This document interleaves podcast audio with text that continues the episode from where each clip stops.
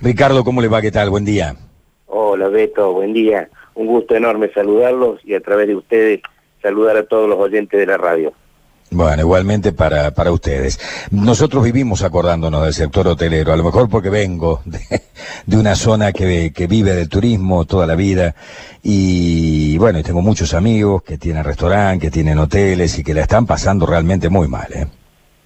Sí, sí, realmente estamos hace mucho tiempo ante una situación eh, crítica, lo venimos reclamando, lo venimos diciendo, venimos teniendo reuniones con legisladores provinciales que siempre han acompañado, concuerdan, acuerdan, pero en realidad este, no podemos lograr este, sacar la ley de emergencia eh, sobre el sector, que hoy realmente, eh, hoy como hace rato es imprescindible, nadie, nadie, ninguna eh, persona tiene la posibilidad de subsistir eh, cuatro meses sin trabajar y poder sobrevivir a esta, a esta situación que todavía no tenemos ni siquiera, eh, ni siquiera una luz de saber cuándo va a terminar, ¿no? Que ese es otro tipo de problema. Eh, nuestra, nuestras condiciones de trabajo se dividen en, en dos problemas muy marcados. Uno es poder abrir para poder empezar a pensar en trabajar. Pero el segundo y el peor es cuándo vamos a empezar a poder tener la visita eh, que va a poder llenar nuestros establecimientos tan necesarios para poder eh, cualquier negocio necesita ganar para trabajar, ¿no?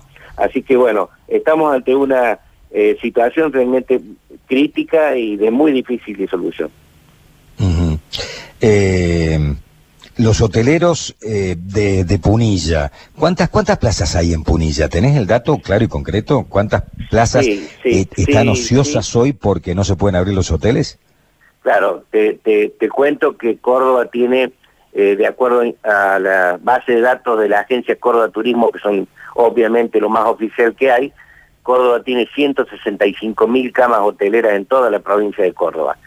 El 47% de esa cantidad de camas están en el Valle de Punilla. Esto, Sí. evidentemente, lo transforma en el principal eh, atractivo y el principal aportante de todos los recursos que genera el turismo en la provincia de Córdoba. Y, y, y, y obviamente la ocupación que tanto nos preocupa a nosotros de la mano de obra que se ha perdido, ¿no? ¿Y qué ha pasado con los empleados, digamos? Pues yo supongo que el primer mes habrán dicho, bueno, vamos a ver cómo lo bancamos, porque tienen costos fijos realmente muy altos los hoteles, ¿no? Abriendo, obviamente, con menos personal, hay alguno que es temporario, pero durante el año también, los fines de semana, los fines de semana larga se trabaja, tiene que haber personal. Toda esta gente ha quedado cesanteada, está suspendida, le están pagando la mitad. ¿Cómo es la situación? Sí, sí, están prácticamente el 98% está suspendido, hay muy pocos establecimientos que han podido sostener a dos o tres personas que son las que realizan normalmente el mantenimiento.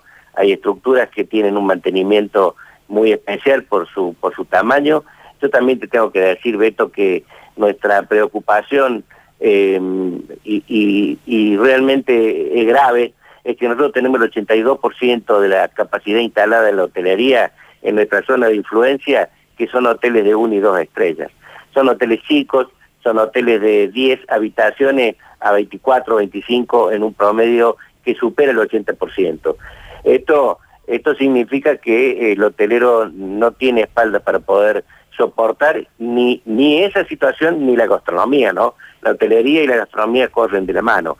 Si bien es cierto también la gastronomía hoy está permitido abrírsele porque estamos dentro de una zona blanca, pero es la, lo que te decía al principio, es la mitad del problema la otra mitad es que no tenemos gente para consumir el producto que se vende, entonces termina siendo más caro en esas condiciones tener abierto generando gastos que tenerlo cerrado. Es una sí, ecuación... o tenerlo abierto y cumplir con las disposiciones que es que estén cubiertos el 45% de, de, Obviamente. de, la, de, la cam, de las mesas que tenés, en este caso de las sillas, ¿no? Obviamente, los protocolos eh, emitidos por el COE este, realmente eh, hacen inviable, el negocio hoy es inviable.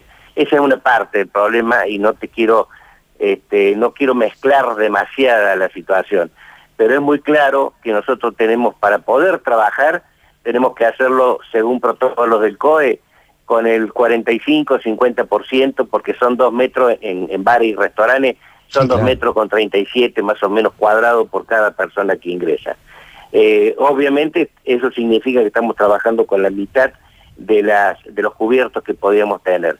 Entonces, eh, acá hay, una ecuación que tiene que cerrar. Si antes un café con, vamos a poner un número rápido, con 20 personas costaba 100 pesos, hoy con 10 lo tenés que vender a 200. ¿Cómo haces vos para trasladar todos los costos fijos de una empresa hotelera gastronómica que son altísimos, porque los servicios se han ido por las nubes, la luz, el gas, el agua, son imposibles de trasladarlo a la tarifa que tiene que enfrentar el, producto terminado para poder ofrecerlo a quien lo consume.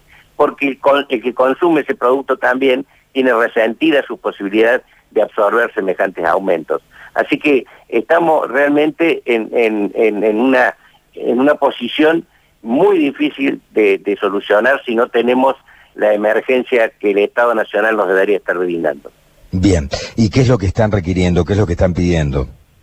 Bueno, estamos pidiendo justamente dentro de la emergencia, que es muy variada, eh, tenemos muchos impuestos, tasas y servicios que no se han pagado, estamos pidiendo que eso eh, sea blanqueado por el Estado Nacional, porque este cierre no es responsabilidad del privado, este cierre es responsabilidad de una situación que la nación ha pedido este tipo de comportamiento eh, al empresariado que ha respondido al 100% y nosotros no podemos pretender pensar siquiera, Beto, no podemos empezar a pensar en abrir si no tenemos blanqueada nuestra situación impositiva y de deudas de tasas y servicios en un, en un establecimiento. Hoy por hoy hay muchos que están con servicios cortados, hay muchos que tienen cortado servicios como por ejemplo son el cable, que el gobierno anterior ha tenido el mal tino, además, de permitir la monopolización del sistema, así que hoy una sola empresa que tiene con telefonía celular, telefonía fija,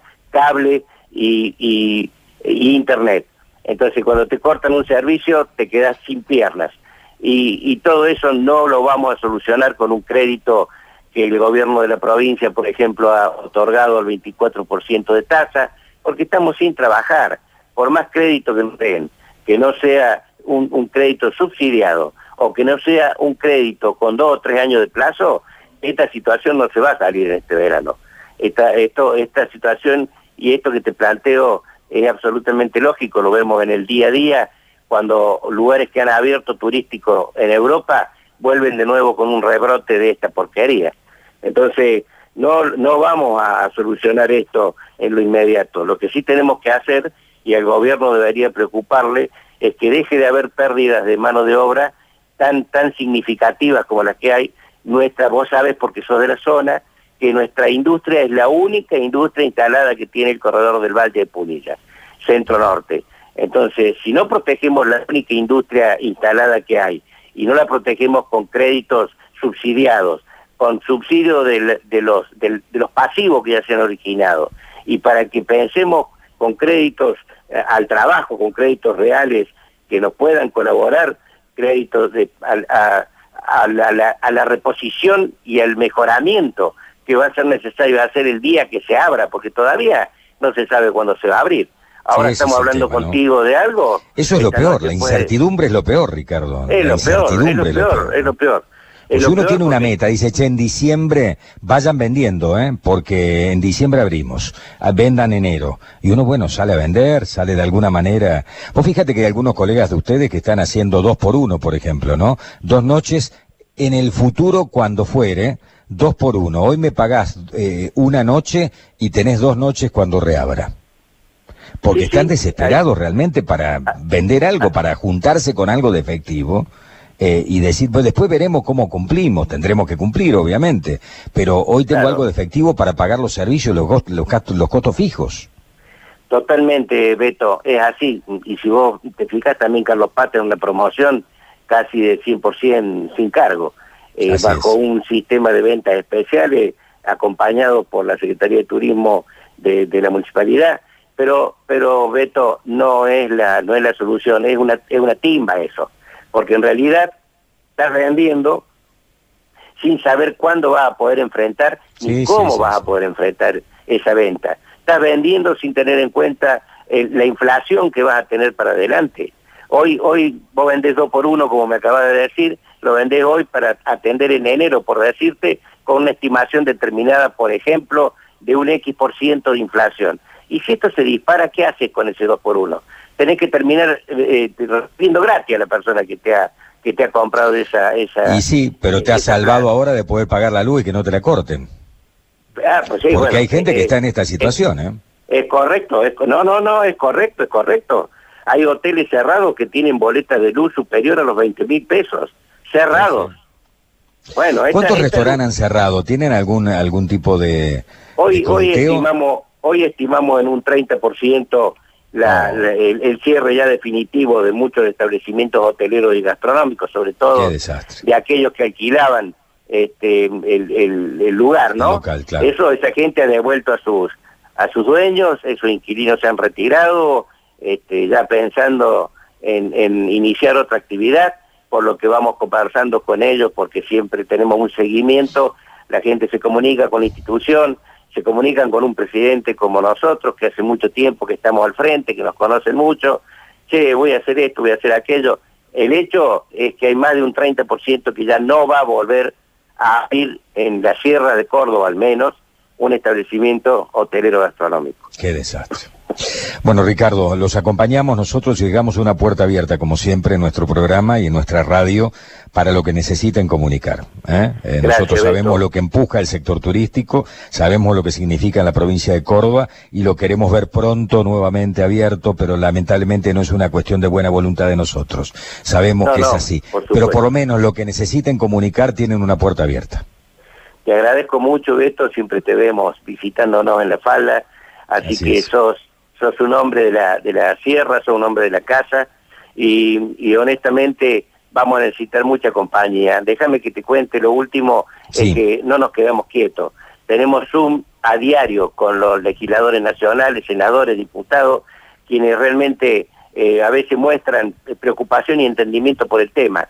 Pero después sale un, un proyecto de ley que va a ser tratado en comisión, ha sido presentado, del AMERS por la parte oficialista, en donde en realidad no entienden nada de lo que está pasando. Y nos duele mucho porque lo venimos mostrando en, en, televisión 3D a la situación que tenemos. Es muy fácil de entender, Beto, mientras esto no, no tengamos la posibilidad o de la vacuna o de una apertura seria que sepamos que realmente no pueda no pueda existir un problema en el medio, porque no te olvides que también pueden dar la apertura, mirá lo, eh, lo, lo grave que es esta situación pueden darnos la apertura y aparece un caso COVID en el medio de enero y nos tiran todo para atrás. Es muy difícil, es muy difícil. Bueno, y está ocurriendo en distintos lugares del mundo esto, ¿no? Donde han abierto y han cerrado nuevamente. En muchos lugares del mundo, en muchos lugares del mundo y en muchos lugares y en distintos lugares del mundo le han dado este, un aprovechamiento eh, dispara a esta situación, ¿no? También hay que decirlo. Pero bueno, en la Argentina, gracias a Dios, hay muy pocos casos gracias a Dios, no sé si por la cuarentena, no sé si por el tiempo, no sé si porque nosotros somos eh, morfológicamente distintos a otros, hemos tenido pocos casos y bueno, creo que vamos en el buen camino como para que podamos abrir, pero me preocupa el, el día después. Abrir es una parte de la preocupación. La otra va a ser en qué condiciones abrimos, cómo abrimos, con qué carga en, en, la, en la mochila de nuestros pasivos vamos a poder abrir. y, bueno, eh, todo esto realmente produce una nube eh, que no deja ver claramente ni hablar, no deja ver el horizonte directamente. Ricardo, te agradecemos el contacto, ¿eh? Suerte. No, por favor, Beto, ustedes siempre también a disposición cuando necesiten alguna aclaración. Muchísimas gracias. Ricardo Abdemur hablando con nosotros, titular de la Asociación Serrano de Hoteles. Eh,